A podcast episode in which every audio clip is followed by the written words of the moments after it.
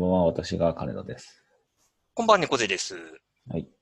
うん、ということで、うん。402回目ぐらいの、2回目。うん。はい。ですけども、10月も入りましたが、10月になりましたね。ううんん。なんか変わったことありますか？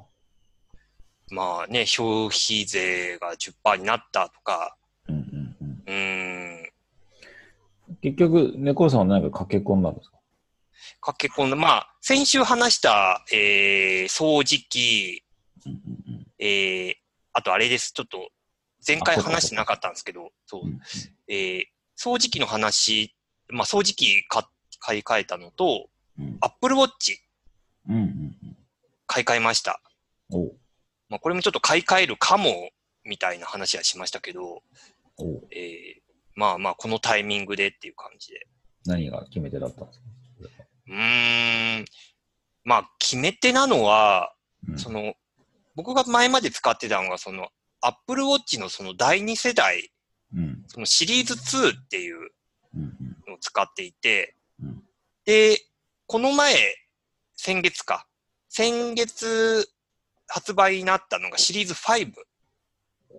うんうんうんなので、こう、まあ、丸3年使ってたはい。感じなんですね。うんで、やっぱりちょっとこう、初代の次だったりもするので、うんまあ、3年も使っていると、こう、バッテリーの持ちが特に、こう。ちょっと厳しくなってくるというか、はいはい。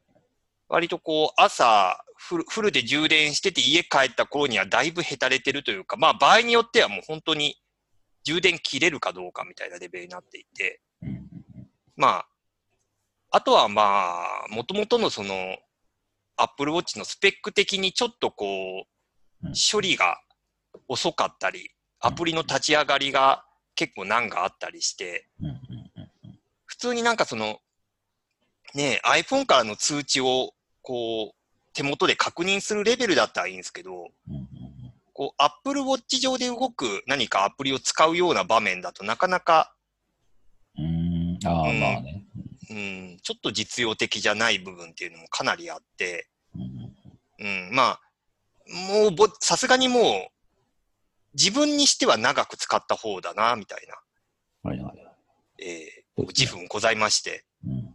まあ、バ満を持してて、ええそうですよ。こう、すぐに iPhone、どっか引っかかった。の。えー、もう iPhone1 年か2年おきに変えちゃううん。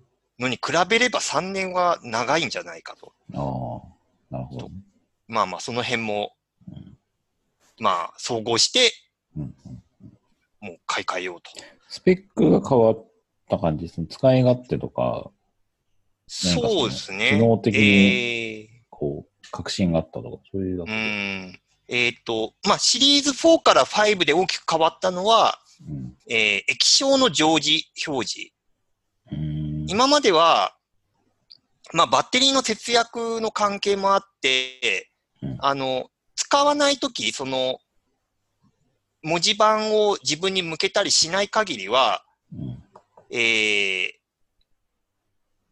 要はディスプレイの、えー、要は照明というか、ディスプレイは基本的に非表示になる。ディスプレイが消える設定になってた。で、その Apple Watch の文字盤を自分に向けると、まあ表示されると。はい。いうのが今までだったんですけど、はい。だいかんせんその自分に向けてっていうのを検知するのが、うん。まあうまくいかなかったりするうん。と、か、うんうん。例えばなんか自転車とか、まあ車とか運転してるときにちょっとチラ見する手元の時計をちょっとチラ見するっていうときに、はい。要は自分の方向に向いてないと結局その文字盤が見えないので、はい。はい。なんか手首をちょっとクイックイッとかやらないと確認できないみたいな。だからその、腕時計の使い勝手とはちょっと違うっていう問題があって、で、それが今回ちょっとその液晶が変わったのか、その液晶の仕組みが変わったのかな？うんその、まあ、常時表示って言ってるぐらいなので、うん。まあ、その、自分に文字盤向けてない時も、うん。えーディスプレイは表示される。うん。ただ、えーその、ディスプレイの明るさ自体は通常の多分、ろなんだ、60分の1とかだったかな？うん。すごい、えーコードはもう文字盤が見えるギリギリの明るさに落ちて、うん。その文字、そのディスプレイのその書き換えの速度も最低限になると。ただ、その今の時刻とかうん情報は見れ見れるようになると。だからまあ普通の腕時計の使い勝手と変わらない使い方ができると。ああ、なるほど。はい。まあ、だったら腕時計でいいじゃんっていうのはちょっと置いといてですね。うん。うん。ああ、なるほどね。そう。っていうのが一番大きな、そのシリーズ4から5はい。はい。での大きな変更。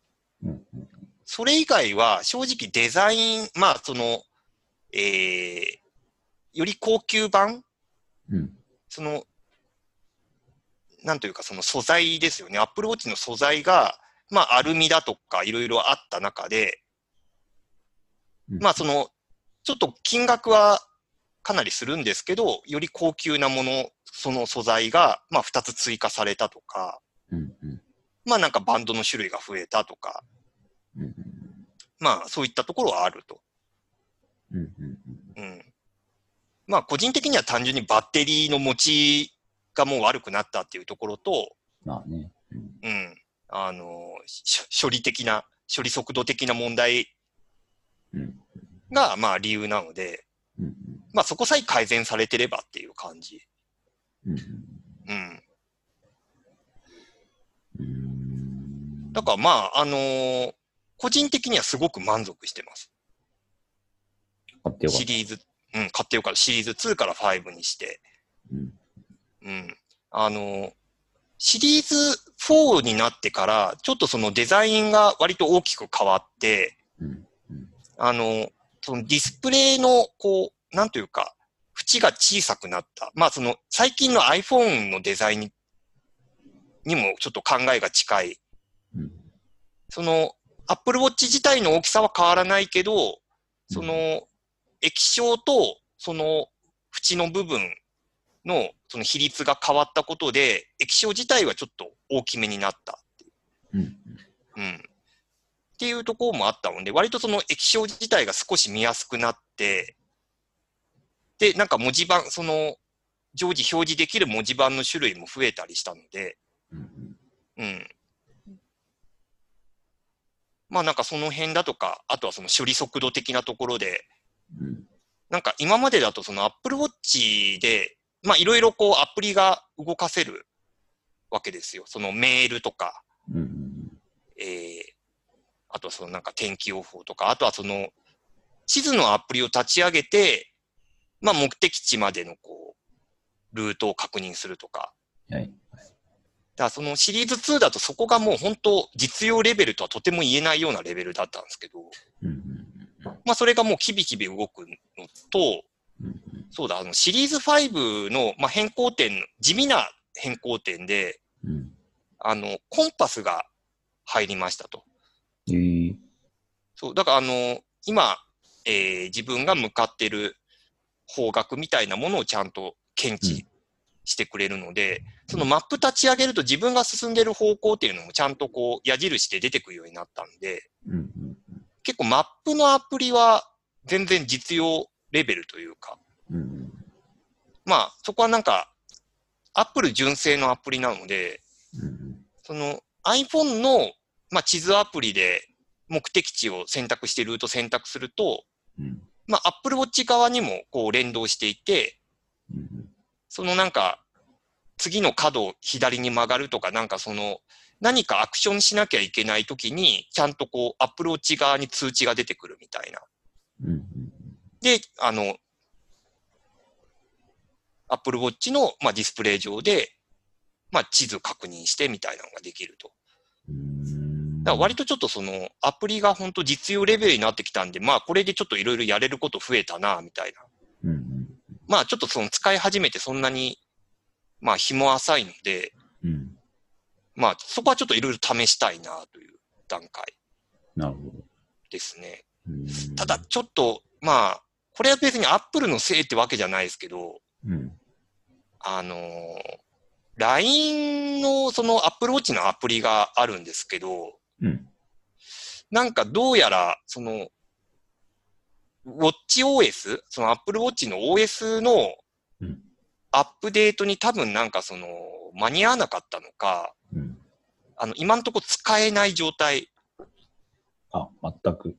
そう、あの、新着のメッセージあっても表示されないっていう、うん、なんか回転休業状態みたいになってて、うんちょっとこれはなんとかしてくれって、その通知自体は来るんですけど、うん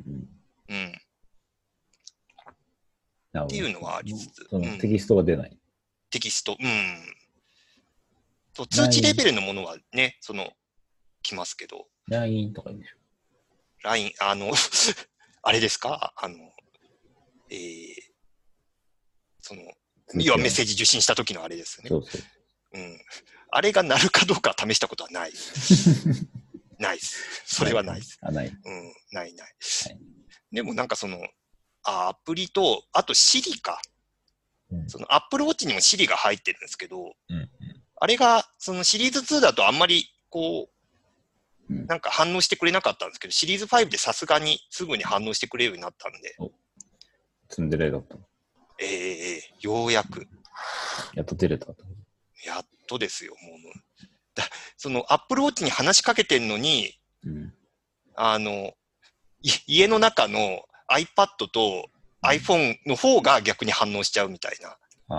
反応が遅すぎて。はい。うん。その、5, 5秒ぐらいして遅れて Apple Watch が何ですか？みたいな。あ、おばあちゃんだったんだ。おばあちゃんだったんです。そうし処理追いつかなかったんで、ね。何？みたいな。うんまあまあ、なんかそんな感じで、うん。えーえーその、あ何に使うんだみたいなところはまあまあ、うん。こう、特にアプリが実用のレベルに達したっていうところで、じゃあ、どう活用するかねっていうのはちょっと今探ってる感じなるほどね。ですね。うん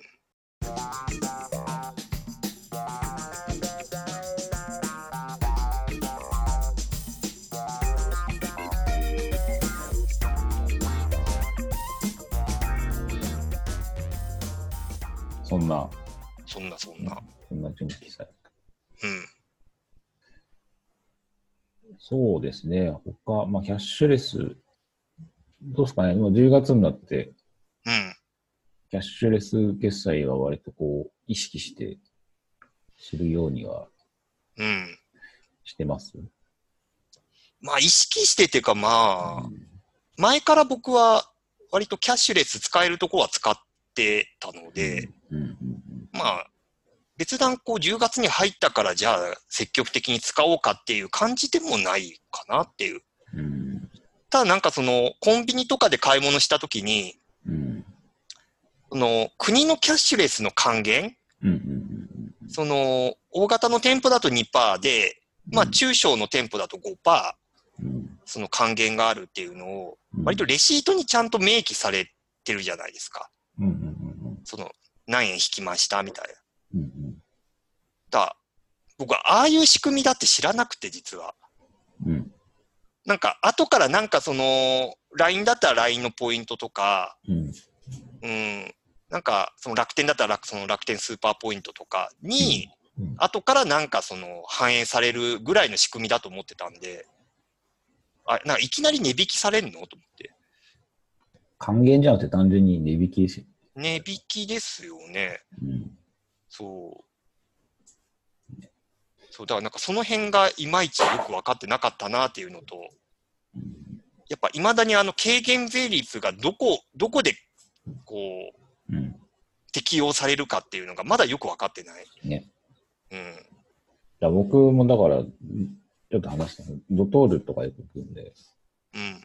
で、打ち合わせまでちょっと時間がある場合とかうん。あるじゃない。うん。で、とりあえず、まあ、ここで、その、お客さんとして行くわけではなくて、うん。その、お客さんが、えっ、と、まあ、言い言い方あれなんですけど、クライアントが、えっ、と、打ち合わせに来ますと。はいはいではい。僕のクライアントの方的には、僕はそのクライアント側の立場に立って、代わりに話すみたいな、すごい遠回しがあるんですけどはあ、なるほど。あるので、で、うん。えっと、お茶を、まあ、自分で買っていくんですけど、うん。でそういう時に、その、僕としてはテイクアウト、最終的にはテイクアウトするけど、うん。ちょっとまだ時間があるから中で飲みたいみたいな時が。なるほど、なるほど。そう待ってる間はそこの中で飲むと。そうそうそう。うんそういう時って、一応、テイクアウトは、えー、8%。うん。でも中で飲むなら10%みたいな。そうそうですね。イートインの類は10%。そううん。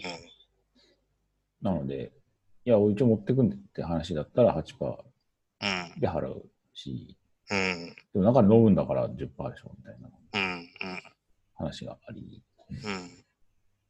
だそこら辺のこう、ちゃんとこう自己申告制みたいなとこうん。ろができてないと、ね、なんか脱税みたいな話に。ねえ。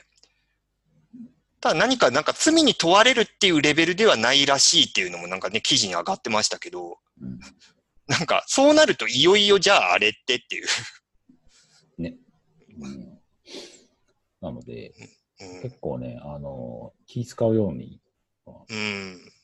なりますね。特にイートイン、テイクアウトのそのうん。ところは。なんか微微妙ですよね。なんか多分いろいろこう、なんか想定外なうんこうパターンっていうのが出てきそうなので、うんじゃあこの場合は8%なの、10%なのみたいな。うんうん。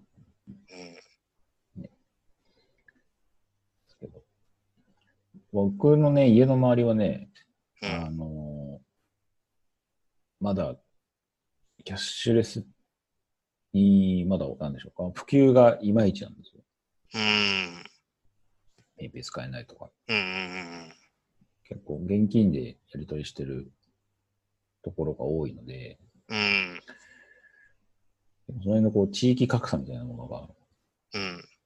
まだ都内でもね、うん。むしろ都内の方が、あの、うんその辺が、まだ影響があるのかなっていう気が。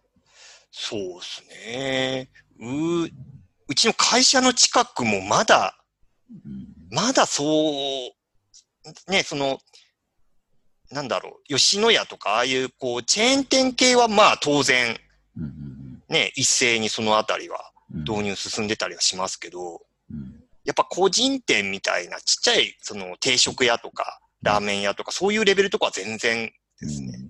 うんうん。立ち飲み屋でペイペイ使えないとかね。ああ。立ち飲み、そう、立ち飲み、あのーあの、ラーメン屋とかの、うんの、要はキャッシュレス対応って、あああいうとこって食券買うじゃないですか。うん。ね。うん。あれって多分その食券のそのマシン自体入れ替えないといけないから、そなんかこれ、これ結構大変だろうなと思って対応しようと思ったら。う。うん。うん。ラーメン屋食券はいいんですけどね。うん。うん。なんかまあそもそものシステムを変えないとうん。ね、だし、システムが変わると、その作るフローも変わるし、結構影う響がん。そうそうそう。でかいんだろうなっていう。うん。そう、なんかそこまで、そこまでしてキャッシュレスにする、こう、メリットがお店側にあるかどうかみたいなのがね。うん。うん。いや現金にしないとラーメンが食えないっていう、うん、そうね。そこがね。そう。ラーメンを食べるたびに、わざわざ銀行でお金を下ろすみたいな、うん。そういうわけわかんないことになる。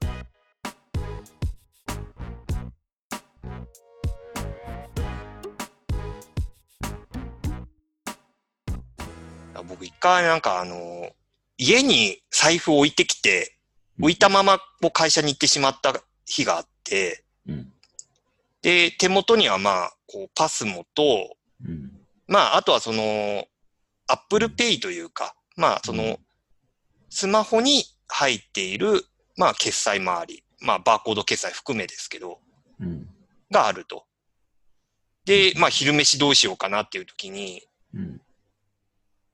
割とここで選択肢が狭まるなというのがあってうん。で、当時、その、今年の春ぐらいだったかななんかそれがあったのが。うんで、まあ、チェーン店系なら大丈夫だろうと思って、うんいくつか回ったら、うんなんか当時その会社の近くにカフェドクリエがやたらあったんですよ。はいはい。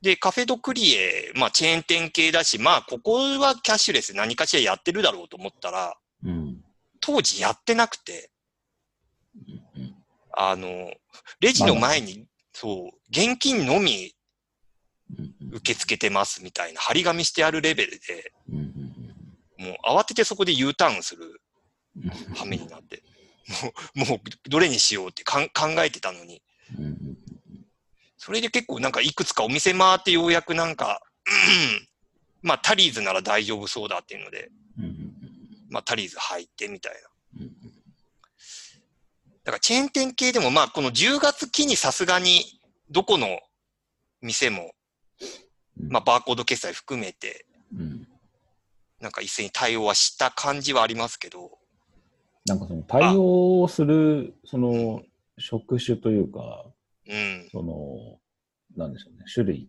みたいなのがあって、うん。その、やっぱね、中華料理系はね、遅いっていうイメージ。あー。なんかわかる気はする。うん使った記憶がない。うん。で、あと、まあ、なんでしょうね。意外と街のその、ちょっと、えー、こだわりのある洋食屋みたいな、はいはいはい。ビストロ的な、わかんない。っうん、うん、ていうところとかも、うん。なんか、相変わらず、もう、あのーただ、打って、レシートから出て出てきたけど、なんか安いレジうん、うん、うん、とか、あと寿司屋はもう、うん。うん。大体現金。そうですね。う。うんん。なんかクレカすら使わせないとこ、まだありますからね、普通に。うん。新宿とか。うん。そうだ、なんか、最近たまたま、なんだっけ、サイゼリア行ったんですよ。ああ、サイズない。サイゼ未だに現金のみでしたね。サイズは現金ですね。まあそこはそれで手数料も全部抑えて、うん、多分そういうもう考えなんだなっていう。そうこそう多分10月過ぎて行って、それだったんで、う。うん。もうそこはもうかたくなに、あ、そういう考えね、なんだな。でもね、あのーまあ言っちゃうちの近所にイトーヨーカドーがあって、ほう、で、その中にサイズあるんですけど、ほいほい。そこは、あの、多分使えます。クレカ。えええっとね珍しい。なえっとね、少なくとも7個は使える。ええあ、なるほどね。その、洋華堂の中だから、そうそうそうそう。そうかそうか、な、な、7個ぐらいは使えないと、うん。うん。そういう、こう、一部ショッピングモール的なところに取り込まれてるサイズは、あの、使える。なるほど。なんか、だから場合によってはその和音が使えるとか、そうそうそそう、なんか限定で、まあ対応してる場合もあると。う。なると。ああ、そうなの。それはあります。へえ。あなので、お得に暮らしたいっていううん。気持ちが、まあまあまあ、うん、心理的にありますけど。ね、うんあるので、まあその辺のこう、いかにキャッシュレスで現金使わずに、うん。ね、バッグをもらって生きていくかっていう。ねえ。ですけど。まあでもパスモとかね、あの辺も、こう、決済還元あるんですけど、うん。登録がマジクソだみたいな。そう。いや、なんかよくわかんないですね、あれね。なんかしました？登録。登録まだしてないです。うん。うん。結構どうなんですかね。まあ前も話したかもしれないですけど、 Suica うん。交通系 IC 最強説みたいなうん。話がある中で、うん。最強なんだけど、そこにちゃんと我々がお得の感じに持っていくまでにうん。結構うん。そのハードルが高いというか。うん。半だからなんか、ねえ、その、まあ10月1日からそのキャッシュレスの還元が始まってっていう時に、まあ当然なんかいろんなその決済方法の比較記事みたいなのが、うんうんまあまあそのけ経済系のメディアとかに上がったりしてて、うん。まあ読んだんですけど、うんやっぱその PASMO とか Suica って、まあその還元がなくても、うんやっぱこう日常的にこう、結局その、そこの交通網を使うとき日常的に使うから、うん。還元があろうとなかろうと、まあ使うよねっていう。うん。だからまあその、交通機関のその決済以外に、まあどれだけ使うかっていうところがまあ、まあ今後の勝負にはなるだろうけど、うん。まあなんかそこで、じゃあ、その PayPay が Suica に勝つとか、 PASMO に勝つっていう場面があるかどうかっていうと、そこはもう交通系のけ、ね、決済は、もう完全にそこのスイカ、パスモに握られてるっていうところで、はいまあ、牙城が崩れることはないんだろうなとは思いつつ、うん。一方でじゃあ、このポイント還元の仕組みのこう、複雑さは何だっていう。うん。じゃあ、一方でなんかそこであぐらをかいてる感も、うん。なきにしもあらず、みたいな。ね。ねうん。あそのインフラ化すればするほど、その UX が下がるっていう、うん。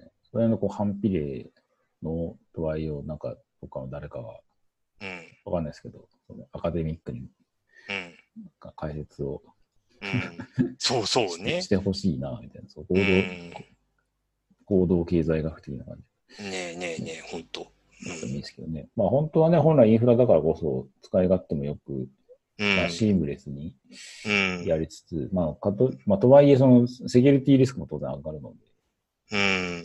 まあ、そことの兼ね合いはあるにせよ、うんなんかあまりにもその、申請動向にかかる手間がアナログすぎたりとか、うん。ウェブで登録はしたけど、結局最終的な申請は紙でみたいそう。な。ね、郵送するので、それに反抗してくださいみたいな。すごい。令和、令和の時代にですよ。はい、言語も変わったのにね。ねっていうまあ、なので、まあ、その辺のこの兼ね合いがうまく取れるようになるには、まあ、うん、よくて3年かかるのかなっていうねするので、まあ、え。うん。ね、G2 とかね、NAC とか、その辺の人たちが頑張ってくださいっていう。ねえ、ほんと。頼みますよっていうね。うん。